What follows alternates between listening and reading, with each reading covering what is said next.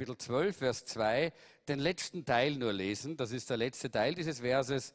Da heißt es, lasst uns aufsehen zu Jesus, dem Anfänger und Vollender des Glaubens. Lasst uns aufsehen zu Jesus, dem Anfänger und Vollender des Glaubens. Wie gesagt, heute ist die Türe zur Gebetswoche und in unserem Herzen ist immer noch und immer wieder diese Sehnsucht nach Erweckung, diese Sehnsucht nach mehr vom Herrn, diese Sehnsucht, oh Gott, wir möchten so gerne, dass du kommst und dass du etwas Besonderes tust in unserer Mitte. Komm, Herr Jesus. Und das ist auch das, was ich euch ans Herz lege für die nächste Woche. Wenn ihr dort Stunden im Gebet habt vor dem Herrn, dann Komm, äh, sprecht mit dem Herrn, ruft zum Herrn, sagt, Herr, komm und gieß deinen Geist aus. Herr, wir brauchen Erweckung. Wir können nicht einfach nur so weiterleben. Wir brauchen Erweckung, Herr. Und ich denke, das ist auch das Ziel dieser Gebetswoche, dass du selber persönliche Erweckung erlebst, während du im Gebet bist dort. Und Gott tut das immer wieder. Es ist so herrlich, wenn man einmal mehr als eine Stunde im Gebet ist.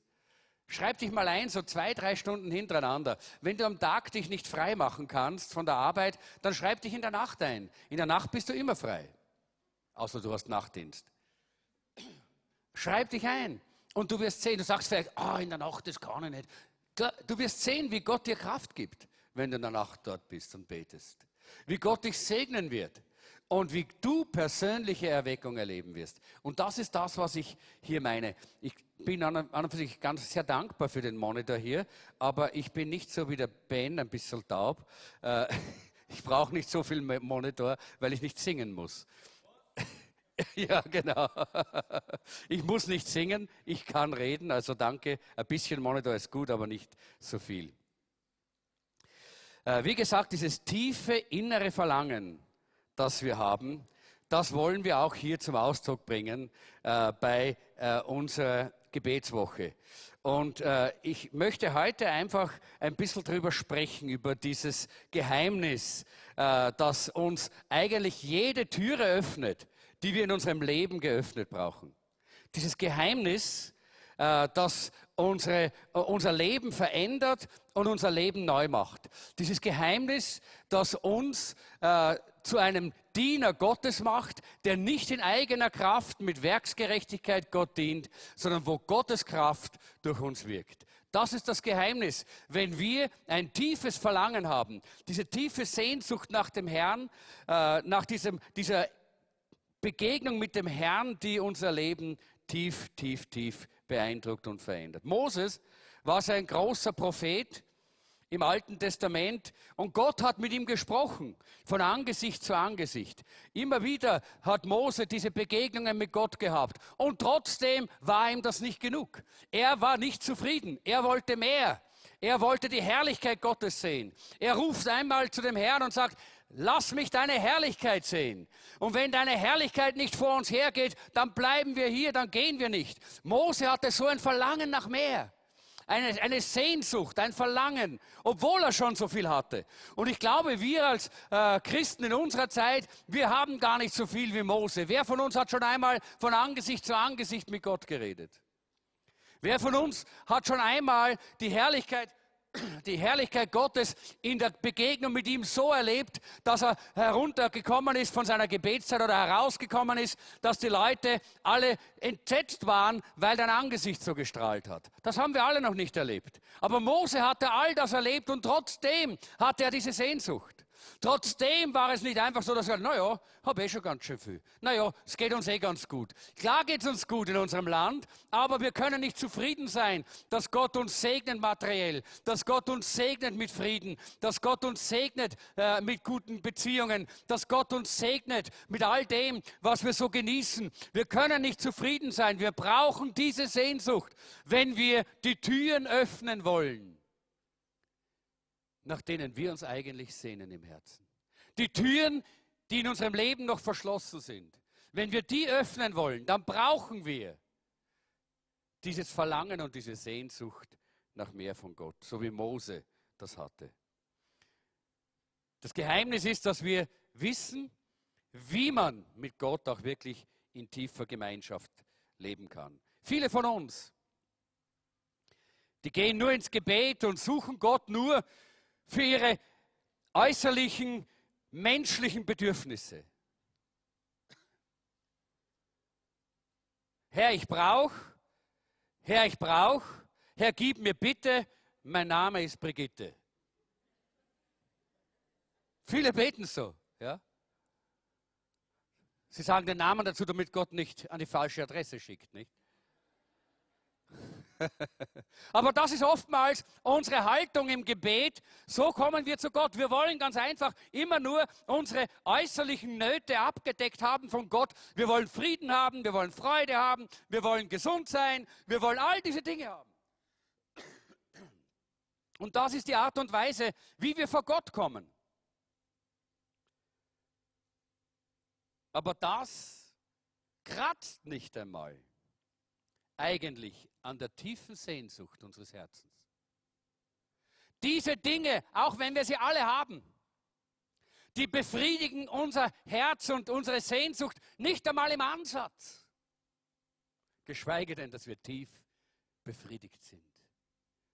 Dazu brauchen wir eine tiefe Begegnung mit Gott. Denn Gott selber möchte diese Begegnung, diese Liebesbeziehung mit uns haben. Das hat er hineingelegt in uns. Das hat er in uns geschaffen. Und deshalb ist es mir sein Anliegen, dass wir heute am Anfang dieser Gebetswoche darüber reden. Und der erste Punkt ist das Herz der Gemeinschaft. Das Herz der Gemeinschaft. Gemeinschaft hat ein Herz. Das heißt, da geht es um unser Herz. Da geht es nicht nur um unsere Worte, da geht es nicht nur um unsere äußerlichen äh, äh, Angelegenheiten, auch nicht nur um unsere Zeit, es geht um unser Herz. Du kannst in dieser Gebetswoche dort eine Stunde abbeten, abdienen und nichts passiert in deinem Leben. Wenn dein Herz nicht in dieser Gemeinschaft mit drinnen involviert ist.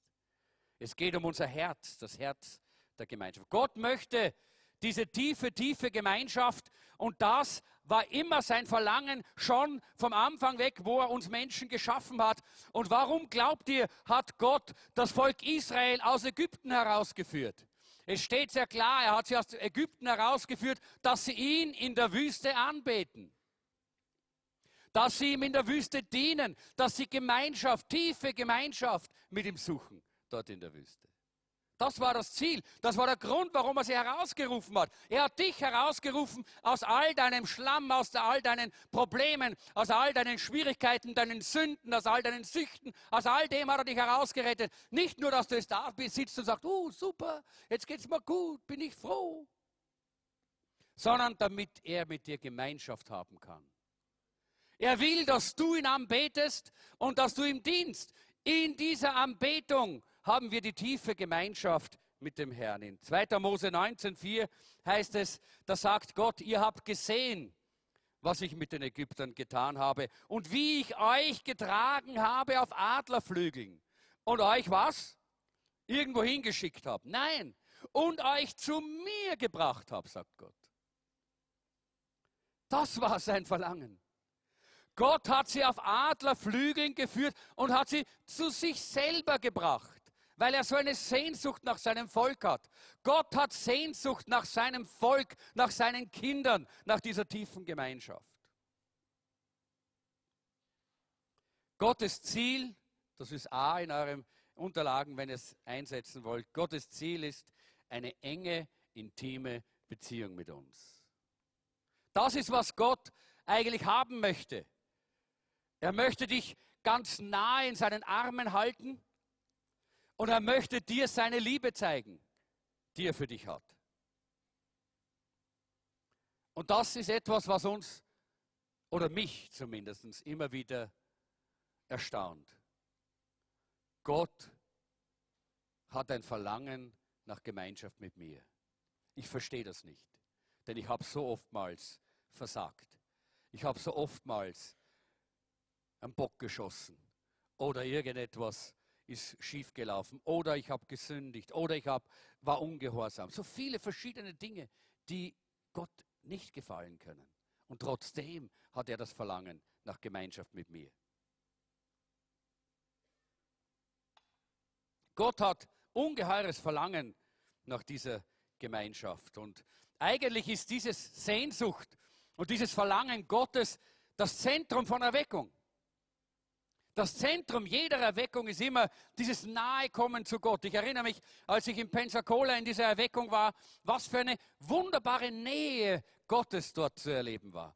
Erinnert ihr euch an die Zeit, wo wir diese äh, drei Monate oder so, diese Erweckungsgeist in unserer Mitte gehabt haben? Wer war dabei? Erinnert ihr euch an diese Gegenwart? An diese wunderbare Gegenwart Gottes, wo man hineingekommen ist, zwar am Rennweg drüben, man ist hineingegangen, man hat sich hingesetzt und man wusste, Gott ist da. Er ist so nahe. Und das ist eigentlich am Herzen von Erweckung. Wenn wir Erweckung wollen, dann brauchen wir diese Nähe Gottes. Denn das ist seine Sehnsucht. Äh, er will uns so begegnen. Und deshalb kommt er ja auch in dieser, in dieser Kraft in Erweckungszeiten, um gebrochene Beziehungen wiederherzustellen. Das ist, was er am Herzen hat. Ich weiß nicht, wer von euch überhaupt noch so ein Auto kennt, äh, das mit einer Kurbel äh, gestartet wird. Wer hat sowas schon mal gesehen? Ja, ich erinnere mich, wie ein Kind war, haben wir so eins gehabt. Wir haben einen alten DKW gehabt mit einer Holzkarosserie. War damals ein super Auto. Mein Vater hat das irgendwo erstanden, da waren wir alle so stolz drauf. Ja. Aber da mussten wir, nicht immer, aber ich würde fast sagen, fast jedes zweite Mal wenn wir weggefahren sind, musste man mit der Kurbel. Ja. Da hat dann der, äh, mein Vater aus dem Kofferraum die, Kur die, Kurbel rausgeholt und dann ist er vorne hingegangen, da war vorne das Loch für, beim Kühler, nicht? Und da ist er reingefahren und dann hat er gekurbelt. Und dann hat er gekurbelt. Und geschwitzt hat er. Und gekurbelt hat er. Und gekurbelt. Wow, wow, wow, wow, wow. Wow.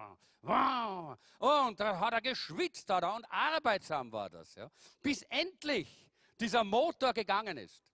Und manche Christen, die ähneln genau so einem Zustand in ihrem Christenleben, weil sie mit ihrer eigenen Kraft versuchen, das Christenleben zu leben und ihr Leben in Ordnung zu halten. Deshalb ist das auch so anstrengend. Und da muss man schwitzen und da muss man die Zähne zusammenbeißen und da muss man auch dieses und noch jenes. Und all das zusammen macht es mühsam, ein Christ zu sein. Ich bin froh, dass mein Christenleben nicht mühsam ist. Aber es ist nur deshalb nicht mühsam, weil ich dieses Geheimnis erkannt habe. Weil ich dieses Geheimnis kenne wenn ich in die tiefe Beziehung mit Gott hineingehe, wenn ich dort hineingehe, wo Gott mich eigentlich hineingerufen hat, nämlich in eine tiefe, tiefe Begegnung, die mein Herz erfüllt, dann habe ich seine Kraft für meinen Alltag. Dann kann ich mit seiner Kraft in den Tag gehen. Und mit seiner Kraft, da funktionieren die Dinge plötzlich. Ja? Das ist dann so wie der Starter heute, nicht? Wenn wir heute in unser Auto einsteigen, da gibt es überhaupt nichts. Da macht er läuft schon, ja. Super. Das ist, wie Gott es eigentlich möchte. Und deshalb brauchen wir einen Zugang zu dieser Begegnung mit Gott wieder. Und das will Gott uns geben. Er will uns diese Energie geben, dass wir nicht Energie vergeuden müssen. Gott will nicht, dass wir diese Energie vergeuden, äh, indem wir in diesen, äh, mit dieser eigenen Kraft versuchen, alles zu tun. Das Zweite, was mich hier angesprochen hat, das war eine Stelle in Jesaja Kapitel 4. Und ich habe es benannt, die Gemeinde, die nur Vergebung will. Klingt irgendwie komisch, oder, äh, dieser Punkt. Die Gemeinde, die nur Vergebung will. Aber genau das ist heute auch bei vielen Christen der Fall. Da heißt es in Jesaja 4, Vers 1, und sieben Frauen werden zu der Zeit einen Mann ergreifen und sprechen, wir wollen uns selbst ernähren und kleiden. Lass uns nur nach deinem Namen heißen, dass unsere Schmach von uns äh, genommen werde. Was ist da?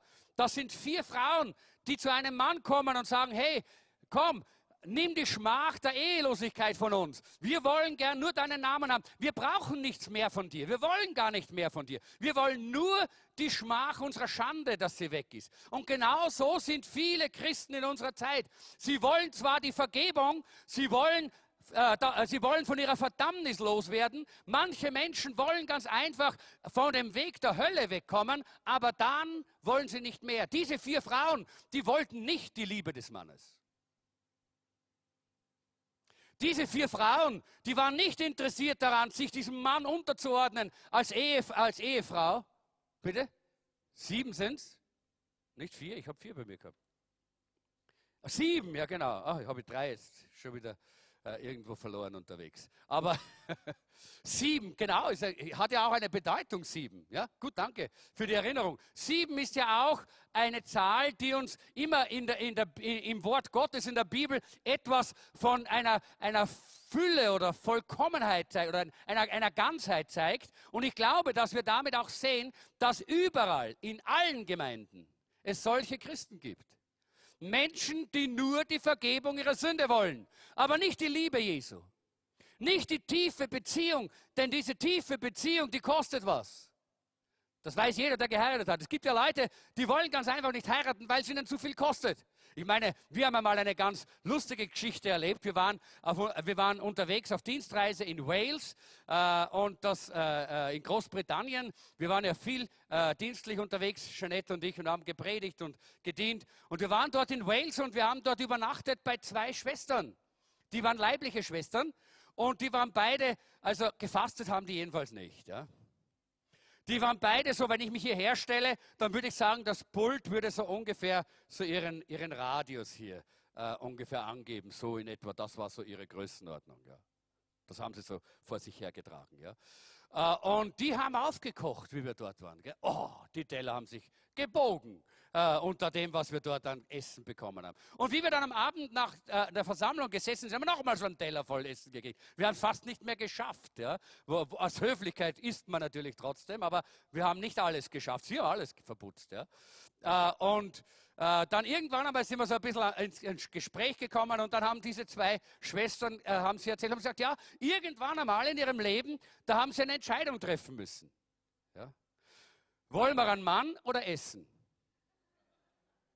Und ihr wisst, wie sie sich entschieden haben, oder? so haben sie ausgeschaut. Ja? Der Mann wäre natürlich viel unbequemer gewesen, weil möglicherweise wollte, hätte er nicht gerne so ein Gewicht herumgeschoben, nicht? Äh, das kann schon sein, dass das ein bisschen schwieriger gewesen wäre. Ja, das kostet etwas. Die Liebe Gottes ist nicht so, dass wir, dass wir sie, dass wir sie er, erkaufen müssen, aber das ist genau der Preis wie die Liebe bei einer Ehe. Ja? Das ist klar, da muss ich bereit sein, auch zu geben, nicht nur zu nehmen. Und genau das ist, was viele heute nicht mehr wollen. Ja, die Vergebung möchten wir. Ja, das wollen wir. Aber wir, dann sorgen wir ganz für uns selber. Herr, du brauchst nicht, mein, die, um, mein, um, meinen Beruf brauchst du nicht kümmern. Um meine Zeit brauchst du nicht kümmern. Oh, um, meine, die, um meine Gelegenheit, meine Beziehungen brauchst du nicht kümmern. Das mache ich schon alles selber. Das ist meine Sache. Ja? Nur lass mich gerettet sein. Lass meine Sünden vergeben sein. Solche Christen gibt es, so wie diese Frauen, die genauso leben, ich nenne das die Gemeinde oder die Christen von, Ver, von, von Vergebung alleine oder Vergebung, Vergebung alleine, nur Vergebung, die nur Vergebung wollen. Das ist schade. Das ist nämlich etwas, was äh, im, äh, eigentlich im Großen und Ganzen den ganzen Segen versäumt, nicht? So jemand versäumt den Segen, der eigentlich in dieser Beziehung drinnen steckt. Aber Jesus möchte diese intime Beziehung mit uns. Er möchte diese tiefe Beziehung, die uns wirkliche Sicherheit gibt, mehr als nur Vergebung. Die Frage ist, wie dient man denn dem Herrn? Wie dient man dem Herrn? Und das ist jetzt die Frage, die, die als nächstes kommt, wenn es um diese Beziehung geht. Beziehung und Dienst gehört zusammen. Weil wenn wir diese Beziehung mit Gott haben wollen, dann müssen wir ihm dienen. Im Lobpreis, in der Anbetung dienen wir ihm, im Gebet dienen wir ihm. Und das ist eigentlich das, was in dieser nächsten Woche passieren sollte. Wir haben dieses enorme Privileg, dass wir wissen, dass wir eigentlich Gott segnen können. Ist das herrlich? Wir können Gott Freude machen. Das ist etwas, wie, ja, ja, wie man Gott dient, ja. Oder wie man dem Herrn dient. Weißt du, dass du dem Herrn Freude machen kannst? Gott kann in seinem Herzen erfreut und gesegnet werden. Wenn wir ihm in Liebe anbeten und ihm dienen. Wir sehen hier, der Dienst kostet. In Römer Kapitel 12, Vers 1 sagt der Apostel Paulus, weil ihr Gottes Barmherzigkeit erfahren habt, fordere ich euch auf, liebe Brüder und Schwestern, mit eurem ganzen Leben für Gott da zu sein.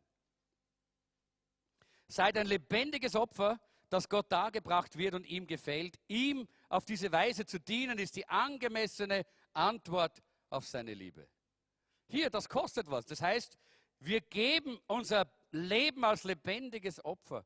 Und in der Apostelgeschichte 13, Vers 2, äh, das äh, habe ich nicht in eure Unterlagen geschrieben, das können wir da lesen, heißt es, als sie dem Herrn dienten und fasteten, heißt es hier. Das war in Antiochien. Als sie dem Herrn dienten und fasteten. Äh, das sind aus, sowohl in dieser Stelle in äh, Apostelgeschichte 13 als auch in Römer Kapitel 12. Da geht es um den Dienst der Priester. Da geht es um den Dienst, der damals zur Zeit des Neuen Testamentes getan wurde. Äh, nicht nur der Priester, da waren, auch die, da waren damals auch eben die Götzenpriester auch genannt und auch Leute, die dem Staat gedient haben. Das, war, das sind diese Begriffe, die Paulus hier verwendet in diesen, äh, in diesen beiden äh, äh, Stellen. Und damals, wenn man im Staatsdienst war, dann hat man das auf eigene Kosten gemacht. Da wurde man nicht angestellt und pragmatisiert, sondern damals ist man auf eigene Kosten in diesen Dienst gegangen. Das hat einem was gekostet, wenn man den Staat repräsentiert hat. Das hat einem was gekostet, wenn man damals die gedient hat in einem, äh, in einem Zusammenhang. Auch damals in den Götzentempeln, die bekamen nicht einen Gehalt, sondern die haben dort gedient. Und dann wurden sie auch gesegnet und unterhalten von den Menschen.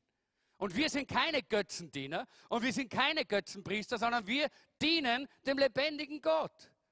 Und wie viel mehr sollte es uns ein Anliegen sein, dass wir uns einbringen, dass wir dienen, dass das für uns selbstverständlich ist, dass wir unser Leben einfach Gott zur Verfügung stellen. Das ist das, was ich euch einfach ans Herz legen möchte, auch für nächste Woche.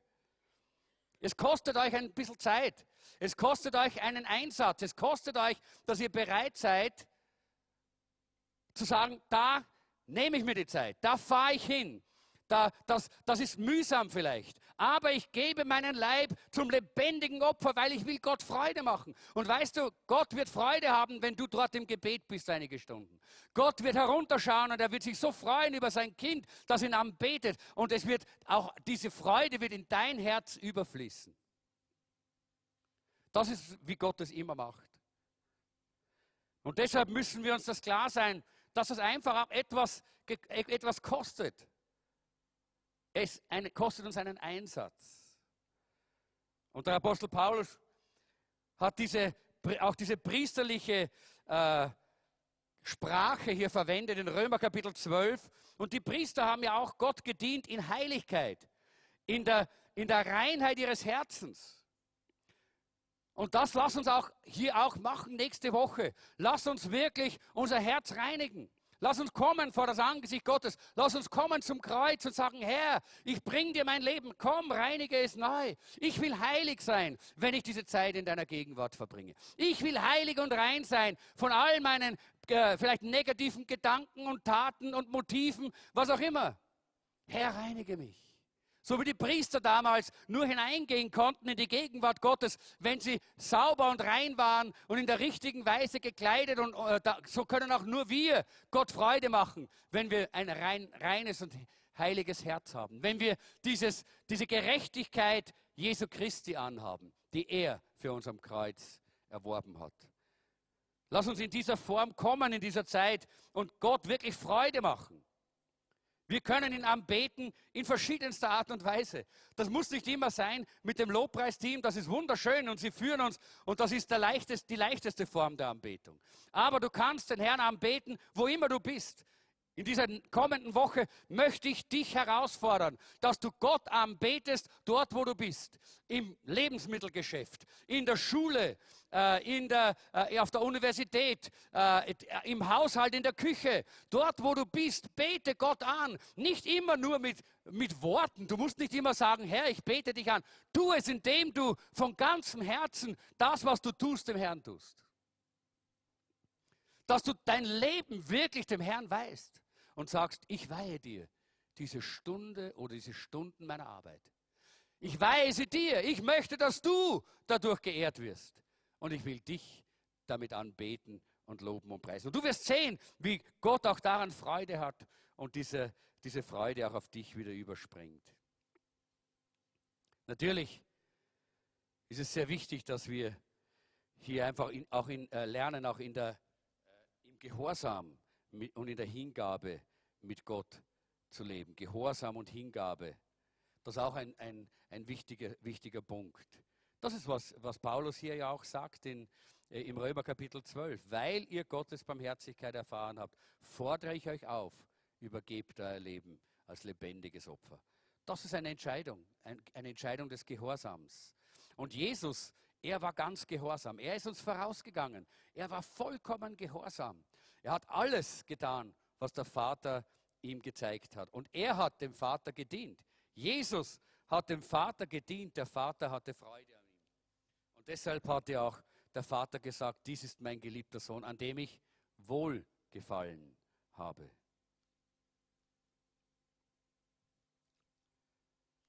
Ich möchte ein bisschen hier einiges überspringen, weil ich merke schon, dass es auch dass die Zeit verrinnt. Das nächste, der nächste Punkt ist exklusiv für Gott.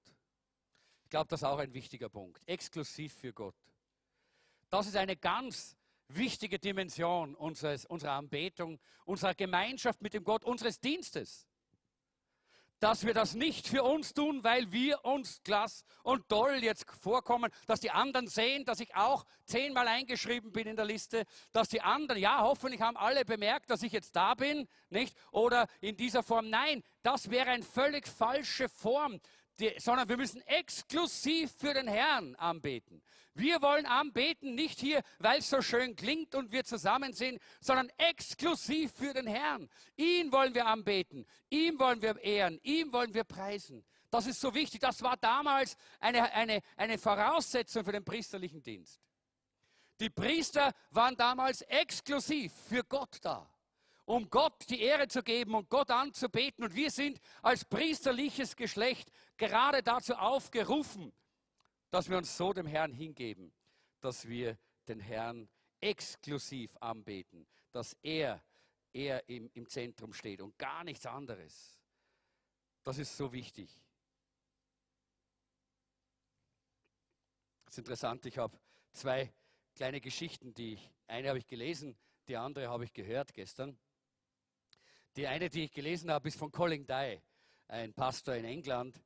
Und er hat auch einmal, äh, ein, äh, einmal gesprochen über Dienst und, äh, und es war ihm auch so am Herzen, dass dieser Dienst Gott gemacht werden muss. Wir müssen Gott dienen, was immer wir tun. Ob wir Geschirr abwaschen oder Freunde besuchen oder äh, ob, wir, ob wir einkaufen gehen. Wir müssen das alles als einen priesterlichen Dienst vor Gott tun oder ob wir in unserer Arbeitsstelle sind. Denn das ist die erste Berufung unseres Lebens. Den Herrn zu ehren, den Herrn anzubeten durch alles, was wir tun. Und in allem, was wir tun. Und äh, als er das so äh, gesagt hatte, hat er gesagt, äh, ist am Ende des Gottes, äh, der, seiner Predigt ist ein junger Mann zu ihm gekommen und hat gesagt, äh, Pastor, darf ich mir deine Schuhe ausborgen? Und da hat sie gedacht, naja, das ist ein armer Bursch.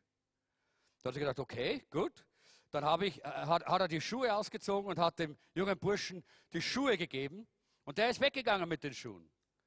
Einige Minuten später ist er zurückgekommen und sie waren tiptop geputzt und haben nur so geglänzt, ja, weil sie frisch äh, geputzt waren. Und er hat gesagt, das habe ich dem Herrn getan. Und damit will ich Gott ehren. Und Colin Dyer hat gesagt, das ist genau, was es bedeutet, Gott zu dienen. Dass wir von Herzen wirklich anderen dienen und Gott wirklich hier ins Zentrum stellen. Dass nicht wir dann irgendwie die Ehre bekommen, sondern er ganz allein. Und dann wird Gott Wunder tun. Dann wird Gott sich offenbaren in einer ganz wunderbaren Weise, wenn wir verstanden haben, dass wir ihm exklusiv dienen. Alles, was ihr tut, tut es als dem Herrn, sagt, sagt Paulus. Tut es als dem Herrn. Was immer du tust, tu es, wie wenn du es dem Herrn tust. Spielt keine Rolle, auch beim Autofahren. Huh, schwierig. Besonders im Stau oder wenn es langsam ist. Oder, äh, aber da lass uns uns wirklich darauf konzentrieren. Ja, wie ich tue das auch dem Herrn. Ich will auch Auto fahren dem Herrn, oder? Und dann wird unser Autofahren anders werden. Dann, wird, dann, dann können wir endlich einen Fisch hinten drauf picken.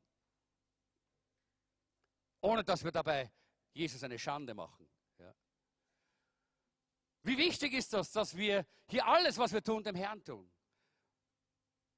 Exklusiv dem Herrn. Gestern haben wir eine äh, Pastorensitzung gehabt, gestern früh äh, im Kreis zur Einheit und äh, da war äh, ein Gast da, nämlich Walter Heidenreich von Lüdenscheid. Wer von euch kennt ihn? ist ein, ein Gründer von einer großen äh, äh, Rehabilitationsarbeit, die aber über das weit hinaus eine Missionsarbeit weltweit geworden ist.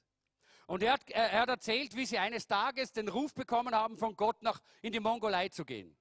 Und sie sind in die Mongolei gegangen und sie haben dort nicht gewusst, was sie tun sollten. Es ist ein Riesenland mit nur circa zweieinhalb Millionen Einwohnern, aber es gab dort keine Christen und es gab dort ganz eine schwierige Situation. Und die Leute haben auch gar nicht zugehört. Es war wirtschaftlich total am Ende. Das war gerade kurz nach dem Fall des Kommunismus. Und dann hat Gott zu ihnen gesprochen. Und Gott hat gesagt, ich will, dass ihr mich anbetet und lobt und preist in der Wüste Gobi wo kein Mensch ist. Und erst hat er gedacht, wir, wir haben uns verhört. Ja? Da kann was nicht stimmen. Und Gott hat es noch einmal bestätigt. Ich will, dass ihr mich in der Wüste Gobi anbetet. Anbetung für mich allein, hat Gott gesagt. Exklusiv. Ja? Und sie sind dann in die Wüste Gobi gegangen. Sie haben viel Geld investiert, haben eine riesen Ausrüstung mitgehabt, haben eine große Bühne aufgestellt, mitten in der Bühne, keine Menschen. Nur vielleicht ein paar Skorpione und, und, und, und ein paar Schlangen und ein paar kleine Tiere. Ah, nichts anderes, nichts sonst. Haben einen Generator aufgestellt, für, äh, damit sie Strom hatten. Und dann haben sie angefangen, dort Gott anzubeten. Und er hat gesagt, wir haben einen ganzen Tag dort im Lobpreis Gott angebetet und gepriesen. Und irgendwie haben sie empfunden, sie sollten das einen kleinen, nicht, nicht einen Altar, auf dem man opfert, aber so ein kleines so, so ein Symbol für einen Altar dorthin stellen, wo sie sagen, wir legen uns auf den Altar her, weil wir haben hier nichts, was wir tun können. Da, wir, wir sind hier in der Wüste. Ja? Aber sie waren gehorsam und haben Gott angebetet und haben gespürt, wie die Gegenwart Gottes und die Herrlichkeit Gottes immer stärker geworden ist, dort mitten in der Wüste. Und plötzlich war die Herrlichkeit Gottes auf ihnen, äh, mitten in der Wüste. Und der Walter hat gesagt, seine Frau, hat, hat ihre Bibel genommen und sie ist dort hingegangen äh, zu, dieser, zu diesem kleinen Altar und hat diese Bibel hingelegt. Und sie hat gesagt, Herr, ich bete um Worte des Goldes. Herr, ich bete um Worte des Goldes. Es war, äh, sie hat gespürt, dass das prophetisch ist. Herr, ich bete um Worte des Goldes, um Goldesworte. Und niemand hat gewusst, was das so richtig bedeutet. Aber das war so stark, dass sie das einfach sich gemerkt haben. Nachdem sie dort einen Tag lang angebetet haben, sind sie wieder nach Hause gefahren und sie haben sich zu Hause gefragt, was war das? so viel Geld, so viel Einsatz, so viel Energie, war das wirklich? Aber sie, sie haben gespürt, sie waren gesegnet. Und der Walter äh, Heidenreich hat gesagt, zehn Jahre später kam er wieder in die Mongolei. Genau dorthin, wo sie äh, in dieser Wüste angebetet hatten. Und es gab einen wunderschönen Flugplatz dort.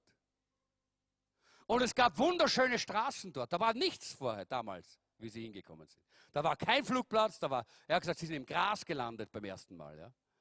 Und da waren keine Straßen, sondern nur so Schlammwege. Aber jetzt war alles schön tipptopp. Wunderschöne Häuser. Die Leute waren alle toll gekleidet. Und er hat dann seinen Übersetzer dort gefragt, hat gesagt, was ist passiert? Da war auch eine kleine Gemeinde entstanden dann, später dort in dieser Gegend. Kleine Gemeinde. Und sie hatten ein wunderschönes Gemeindehaus. Und er hat dort den Pastor gefragt, was ist passiert?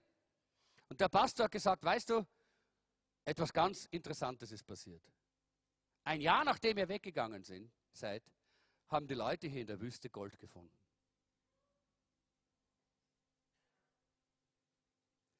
Und dann sind die Firmen gekommen und haben uns alle reich gemacht.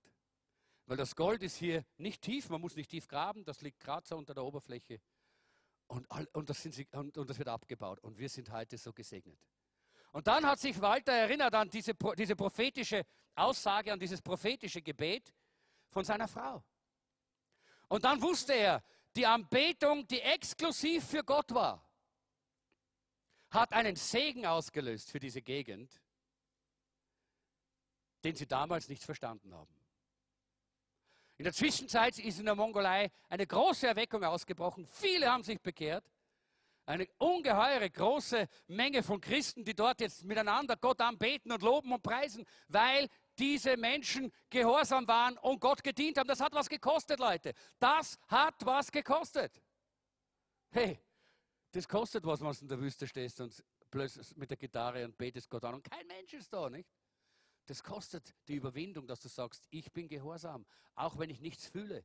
Ich bin gehorsam, auch wenn ich meine, es bringt nichts. Ich habe die Stimme Gottes gehört. Ich bin dem Herrn gehorsam. Leute, das ist, was Gott möchte. Gott möchte diesen, äh, diesen, diese Anbetung aus unserem Herzen heraus. Aber das können wir nur, wenn wir nahe bei Jesus sind. Das können wir nur, wenn wir ganz nahe bei dem Herrn sind. Und ich möchte den zweiten Teil äh, eigentlich einleiten mit einem, mit einem Lied, Maria.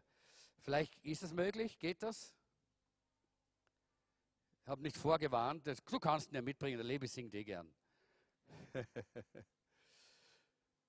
ich möchte, dass wir einfach ein, ein, ein, ein sehr bekanntes Lied singen. Das heißt, richte den Blick nur auf Jesus.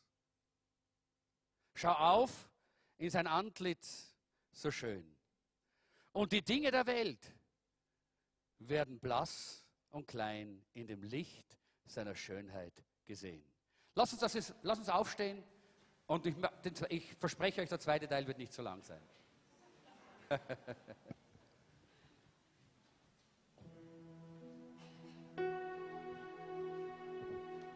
Du kannst nicht den Herrn so anbeten und ihm dienen, wenn du nicht auf Jesus schaust. Wenn du nicht deine Augen aufhebst zum Herrn und bereit bist, einmal wegzuschauen von dir selber. Einmal wegzuschauen von deinem Versagen, einmal wegzuschauen von deinen Fehlern, einmal wegzuschauen von dem Gefühl, dass du nicht genug bist oder nicht gut genug bist. Einfach aufzuschauen zu Jesus. Er hat die Tür geöffnet zum Vater. Und wenn wir auf ihn schauen, dann können wir anfangen anzubeten. Dann kommt diese Sehnsucht in unser Herz. Herr, mehr von dir. Ich möchte dich anbeten. Ich möchte dich in die, ins Zentrum stellen. Du sollst geehrt werden, Herr. Lass uns das gemeinsam singen. Richte den Blick nur auf Jesus. Sing mit.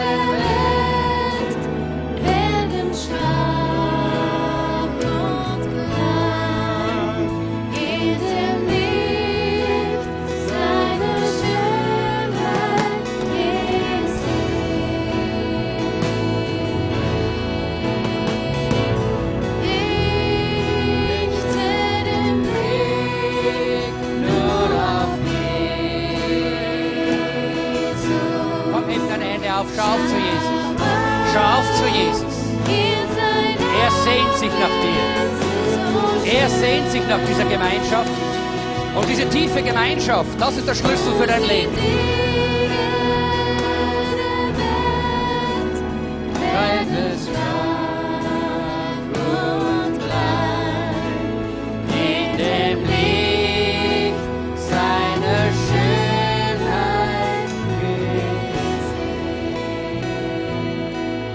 Danke, Jesus. Danke, dass wir kommen dürfen. Danke, dass wir aufschauen dürfen zu dir. Danke, dass wir unsere Herzen öffnen dürfen für diese tiefe Gemeinschaft mit dir. Das wird unser Leben verändern. Das wird uns verändern, weil du Freude hast an uns. Weil du jubelst im Himmel, wenn wir kommen und dich anbeten.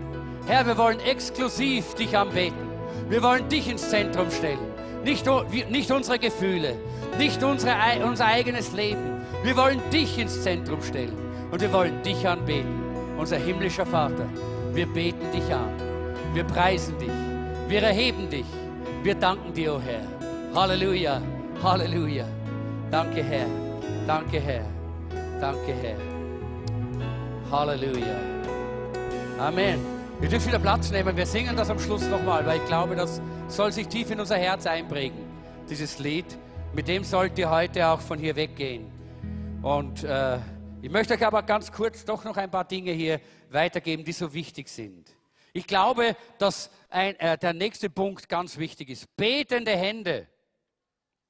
Betende Hände. Danke, Levi, für deinen Dienst. Betende Hände sind dienende Hände, sind arbeitende Hände. Betende Hände sind dienende Hände. Das ist sehr wichtig, dass wir das verstehen.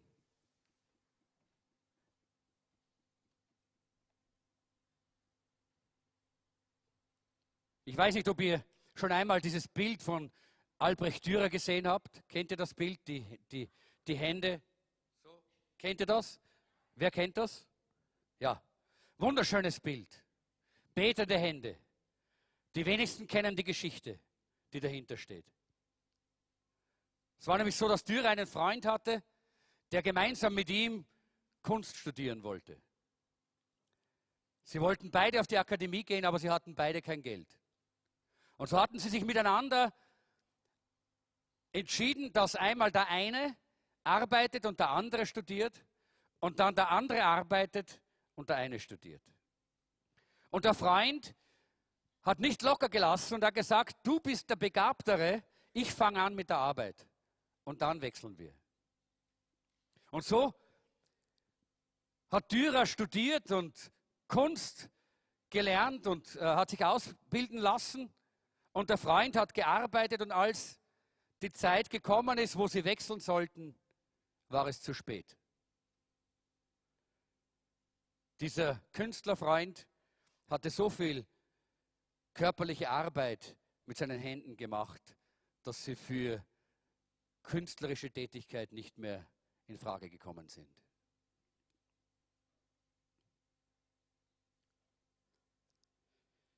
Dürer war tief bewegt von diesem Opfer seines Freundes.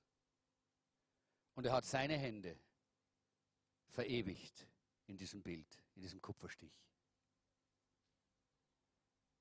Betende Hände sollten auch arbeitende Hände sein. Dienende Hände. Wenn wir dem Herrn dienen, in Anbetung und das Herz Gottes bewegen, dann wird Gott uns auch segnen und zeigen, wie wir anderen dienen können. Mit dem, was er uns gibt. So war es bei Mose, wo Gott ihn gesegnet hatte und er hatte den Menschen gedient. Er hatte dem Volk Israel gedient. So war es auch bei anderen, die bereit waren, ihr Leben in die Hände Gottes zu geben. Einer davon war Paulus. Und wir lesen in, in, äh, in der Apostelgeschichte, Kapitel 13, und ich habe das schon vorher gelesen, da lesen wir ab Vers 1, Es war aber in der Gemeinde in Antiochia Propheten und Lehrer, nämlich Barnabas und Simon, genannt Niger und Lucius von Kyrene und Manahen, der mit Herodes dem Vierfürsten erzogen war, und Saulus. Als sie dem Herrn dienten und fasteten, sagte der Heilige Geist, sondert mir Barnabas und Saulus zum Werk aus, zu dem ich sie berufen habe. Das war genau die Situation, in die ich glaube, dass Gott, äh, dass Gott, uns in dieser nächsten Woche hineinführt, wo wir fasten und beten vor dem Angesicht Gottes. Da werden Berufungen geschehen. Berufungen nicht immer zum Missionar, aber Berufungen vielleicht zum Missionar deiner Nachbarn. Berufungen vielleicht zum Einsatz in diesem oder jenem Dienst, den Gott dir schon lange aufs Herz gelegt hat. Es werden Berufungen geschehen. Dort, wo wir im Gebet und im Fasten vor dem Herrn sind. Paulus hatte vorher schon, lange vorher schon eine Berufung bekommen. Und ich glaube, dass manchen, bei manchen von uns Berufungen schlummern, wo Gott schon einmal geredet hatte. Und Paulus hatte das erlebt, als er dort auf der Straße nach Damaskus war, kam die Kraft Gottes und berührte ihn. Sein Leben wurde verändert und er stand auf und er wollte sofort die Welt verändern. Denn er hatte eine Berufung, Gott hat ihm gezeigt, dass er ihn gebrauchen möchte. Mir ist auch so gegangen. Und Gott ist gut. Und Paulus hatte Menschen damals gerettet und hatte Menschen er erreicht und hatte etwas damals in der Zeit bewegt. Aber er war noch nicht reif und deshalb musste Paulus in eine Zeit der Vorbereitung in die Wüste Arabiens gehen. Und dann musste er noch einmal eine Zeit des Wartens in seiner Heimatstadt in Tarsus auf sich nehmen. Und erst dann war er soweit und reif und dann sprach der Heilige Geist während einer Gebetswoche und sagte, sondert mir aus. Und der Heilige Geist sprach nicht zum Bürgermeister, sondern zur Leiterschaft der Gemeinde. Sondert mir aus. Ich habe berufen und ich habe gesalbt und ich will jetzt dieses, äh, will jetzt senden. Aber da war eine Zeit dazwischen gewesen der Vorbereitung. Und viele von uns haben sich vorbereitet. Und viele sind in der Vorbereitung. Und manch einer von uns braucht noch Vorbereitung. Und all das gibt uns der Herr. Aber er spricht in Zeiten des Gebets und des Fastens in einer besonderen Weise hinein in unser Leben, hinein in unser Herz und zeigt uns, was er vorhat mit uns, wie er uns gebrauchen möchte.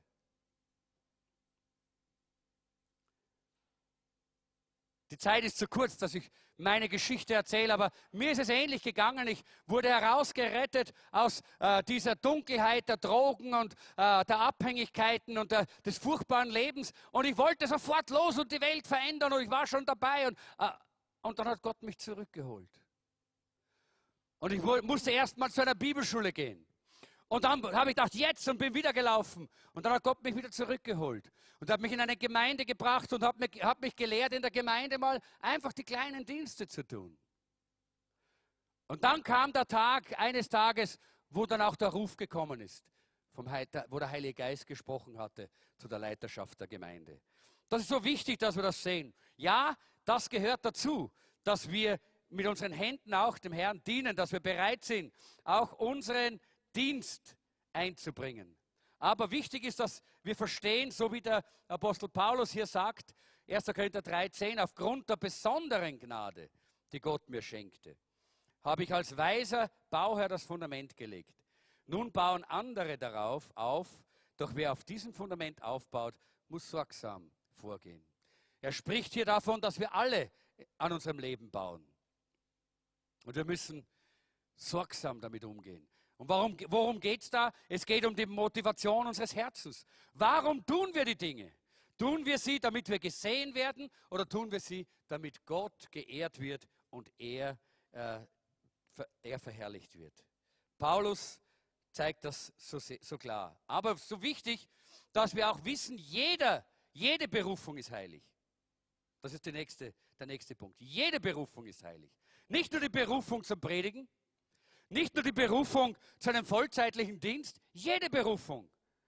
Ganz gleich, wo du hinberufen bist von Gott in deinem Leben, in deiner Aufgabe, vielleicht auch in deinem Beruf. Es ist ein heiliger Ruf. Und Gott will, dass du ihn auch heilig erfüllst. dass du es ihm zur Ehre tust, dass du ihn damit anbetest und preist.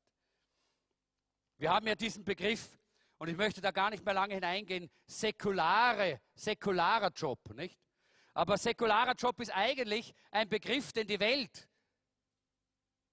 erfunden hat, nicht die Christen. Und sie wollten damit sagen, du kannst Gott anbeten, du kannst auch einen Gott haben, aber bitte privat. Das ist privat. Ja?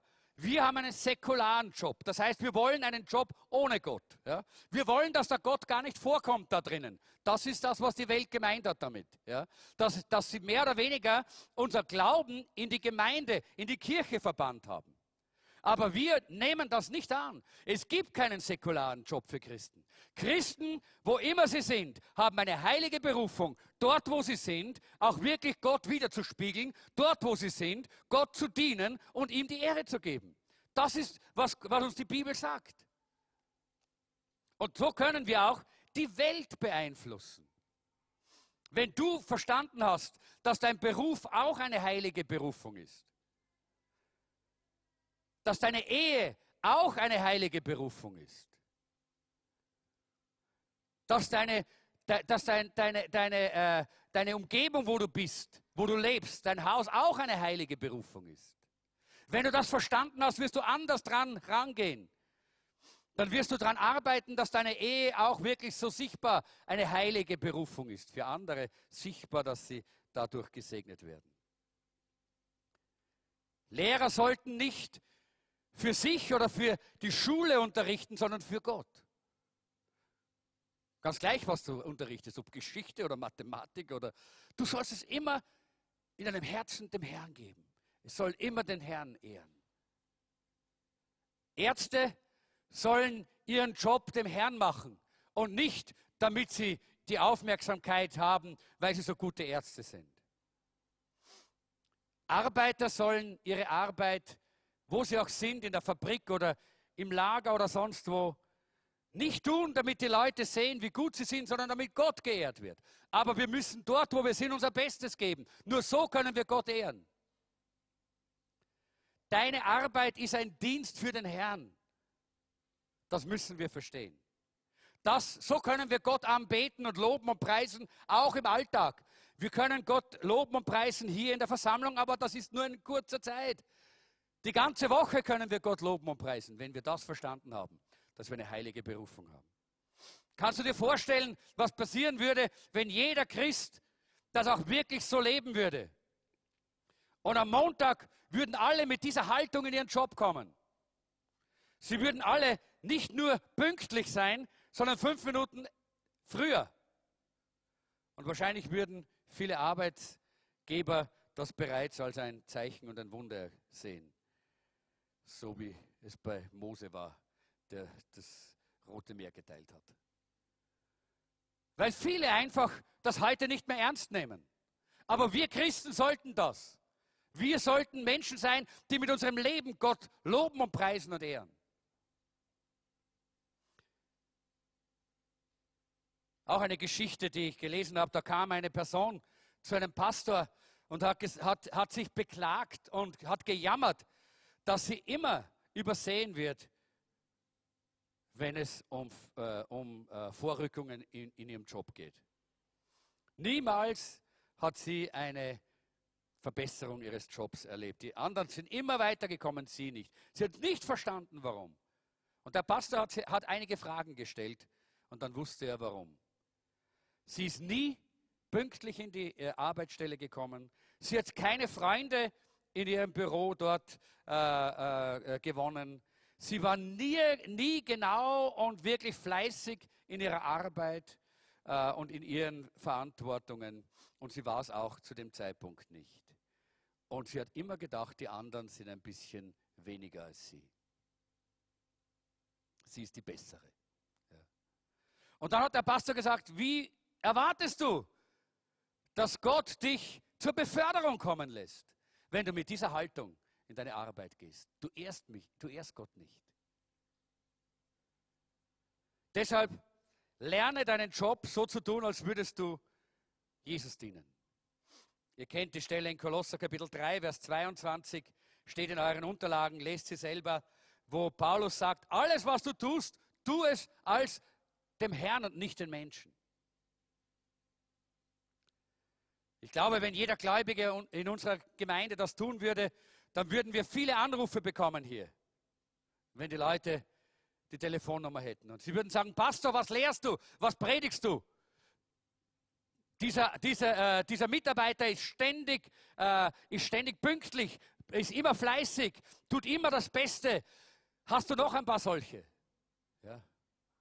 Ich glaube, das wäre, was passieren würde, wenn wir auch wirklich so leben würden als Christen. Aber ich glaube, dass es sehr wichtig ist, das soll in der Gemeinde dasselbe sein. Nicht nur im Job, auch in der Gemeinde muss sich das so abspielen. In einer Gemeinde kam einmal ein Mitglied, hat sich beklagt, hat gemurrt über die Gemeinde und sie hat gesagt, ich verlasse die Gemeinde. Sie halten nichts auf mich, sie hören nicht auf mich. Nach all den Dingen, die ich für sie getan habe, behandeln sie mich so. Und als man dann nachgefragt hat, was das Problem war, dann hat sie gesagt, sie haben den Teppich ausgetauscht in einer neuen Farbe, von blau zu rot.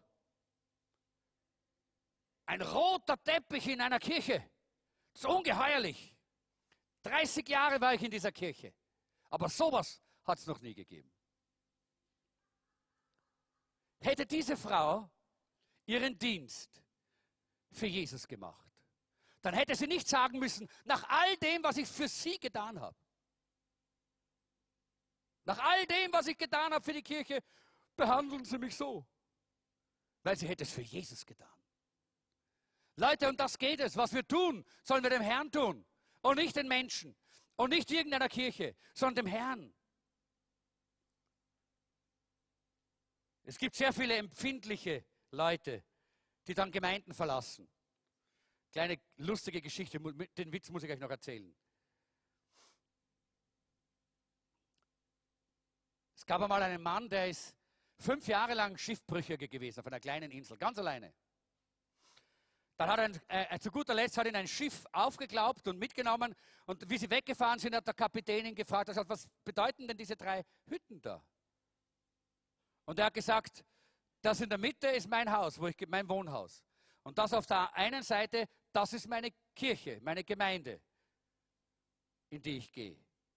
Und dann hat, der, äh, äh, dann hat dieser Kapitän gesagt, und was ist die dritte Hütte? Er hat gesagt, das ist die Gemeinde, in der ich einmal war, aus der ich ausgetreten bin. Hat er sich auch gebaut, nicht? Dort. Und äh, ich denke, manche sind eben so, dass sie immer das eigene Ich im Zentrum haben. Alles, was sie tun, tun sie für sich selber und nicht für den Herrn. Aber wenn wir betende Hände haben, wenn wir betende Hände haben, dann wissen wir, dass wir auch dienen können in Anbetung. Dann können wir hier Putzdienst machen und damit dem Herrn anbeten. Dann können wir Kaffeedienst haben und den Herrn anbeten. Dann können wir Ordner sein und den Herrn damit dadurch anbeten. Dann können wir im Lobpreis sein und den Herrn dadurch anbeten. Was immer wir tun, wir können den Herrn anbeten, weil wir es für ihn tun und nicht für die Gemeinde. Weil wir es für ihn tun und nicht für die Menschen. Und dann kann auch nichts uns aus der Bahn werfen. Man kann ja sehr schnell die Motivation von Leuten, die dienen, auch erkennen. Einige die suchen immer, dass sie anerkannt werden und Applaus bekommen und andere, die tun alles einfach im Stillen, ohne äh, irgend, irgendetwas zu reden. Und ich denke, wir wollen aber auch das trotzdem anerkennen. Auch die wollen wir anerkennen und denen wollen wir danken, die im Hintergrund, ohne dass man sie sieht, auch dienen und damit Gott anbeten und den Herrn preisen. Das ist so etwas Wunderbares, dass es das gibt in der Gemeinde. Das ist so etwas Schönes, dass das auch in unserer Gemeinde da ist. Und ich denke, äh, wir wollen das auch verstärkt auch hier unterstützen. Wir wollen schließen. Wenn du weißt, wer du in Christus bist, dann kannst du dem Herrn richtig dienen. Dann kannst du ihn anbeten. Denn du, wenn du weißt, dass du das Ebenbild Jesu bist, dann kannst du ihm auch wirklich so dienen. 1. Johannes 4, Vers 17 sagt, denn wie er ist, so sind auch wir in dieser Welt. Da, da ist Jesus gemeint. Wie ist denn Jesus? Was sagt uns die Bibel? Er sitzt zur rechten Hand des Vaters, oder? So ist Jesus. Und er ist vollkommen. Er ist auferstanden. Und er ist voller Liebe und voller Kraft. So wie er ist, so seid auch ihr in dieser Welt, sagt hier Johannes. Was für eine wunderbare Gewissheit. Und in 2. Korinther 3, Vers 18 heißt es, wir alle aber schauen mit aufgedecktem Angesicht die Herrlichkeit des Herrn an und werden so verwandelt in dasselbe Bild von Herrlichkeit zu Herrlichkeit, wie es vom Herrn, dem Geist, geschieht. Ich möchte bitten, dass das Lobpreisteam wieder nach vorne kommt. Wir alle schauen die Herrlichkeit an. Wir alle schauen in die Herrlichkeit Jesu. Wir alle schauen in sein Angesicht und werden verwandelt in sein Ebenbild. Wenn du verstehst, wer du bist, dann kannst du auch Gott anbeten. Wenn du verstehst, wer du bist in Christus, dann kannst du auch richtig dienen, weil dann merkst du, dass dein Dienst Anbetung ist. Denn Jesus hat alles vollbracht. Denk an Petrus am Wasser. Solange er auf Jesus schaut, solange kann er im Glauben vorangehen. Aber in dem Augenblick, wo er wegschaut von Jesus, fängt er an zu sinken. Der Glaube ist weg. Lass dich nicht vom Satan dazu verleiten, deinen Blick von Jesus wegzu, äh, wegzulenken. Schau nicht auf dich selber. Schau nicht auf deine Schwachheiten. Schau nicht auf deine Fehler. Schau nicht auf dein Versagen. Fast vielleicht gestern versagt. Hast vielleicht heute versagt. Oder weiß ich wann. Schau nicht darauf. Lass dich vom Teufel nicht ständig daran binden. Denn die Bibel sagt, so wie er ist, so sind wir in der Welt. Und Jesus hat keine Fehler und keine Schwächen. Und Jesus hat keine Sünde. Und Jesus hat alles bezahlt. Es ist vollbracht, hat er ausgerufen. Und deshalb können wir ihm dienen und ihn anbeten. Lass uns gemeinsam aufstehen. Weißt du, weißt du, dass Jesus sich so in Liebe für dich entschieden hat? In Matthäus 8, Vers 20 heißt es, der Menschensohn hat nichts, wo er sein Haupt hinlegt. Und im Griechischen steht da ein Wort, das heißt clean oder das heißt ruhen, Ruhe finden. Aber dasselbe Wort wird verwendet, als Jesus am Kreuz sagt, es ist vollbracht und dann heißt es, und er ließ sein Haupt sinken. Er senkte sein Haupt. Auch dort steht derselbe Begriff Klino und das heißt Ruhe finden. In seiner Liebe zu dir hat Jesus seine Ruhe gefunden. In der Vergebung, die er für dich am Kreuz erkauft hat, da hat Jesus seine Ruhe gefunden. Du bist so wertvoll. Du bist so wertvoll für Jesus. Du kannst das heute ergreifen und sagen, ich kann meinen Gott anbeten, jeden Tag, jede Stunde, jede Minute meines Lebens. Ich kann dem Herrn dienen, mit allem, was ich bin und habe, jede Minute meines Lebens, denn ich weiß, wer ich bin in Christus Jesus. Dein Dienst an Jesus ist Anbetung, Anbetung und Lobpreis, Anbetung und Dienst, Anbetung und Hingabe. Lass uns jetzt einfach aufschauen zum Herrn und noch einmal dieses Lied singen. Herr, ich danke dir, dass du den Himmel geöffnet hast über uns. Wir können hineinschauen in deine Herrlichkeit, so wie dein Wort sagt. Wir betrachten deine Herrlichkeit und werden verwandelt in dein Ebenbild. Herr, heute wollen wir schon beginnen, deine Herrlichkeit zu sehen. Und wir wollen die ganze Woche, wenn wir dort im Gebet sind, in dieser Gebetswoche, wollen wir deine Herrlichkeit sehen. Herr, wir wollen verwandelt werden in dein Ebenbild. Herr, wir wollen anbeten und dir dienen, exklusiv dir dienen. Und sehen, wie Wunder und Zeichen geschehen. Sehen, hören, wie du redest zu uns mit einer klaren Stimme. Oh Gott, wir danken dir für diese Einladung. Das Geheimnis der Begegnung mit dir. Das Geheimnis dieser Beziehung, dieser tiefen Beziehung. Wir danken dir dafür. Halleluja. Halleluja.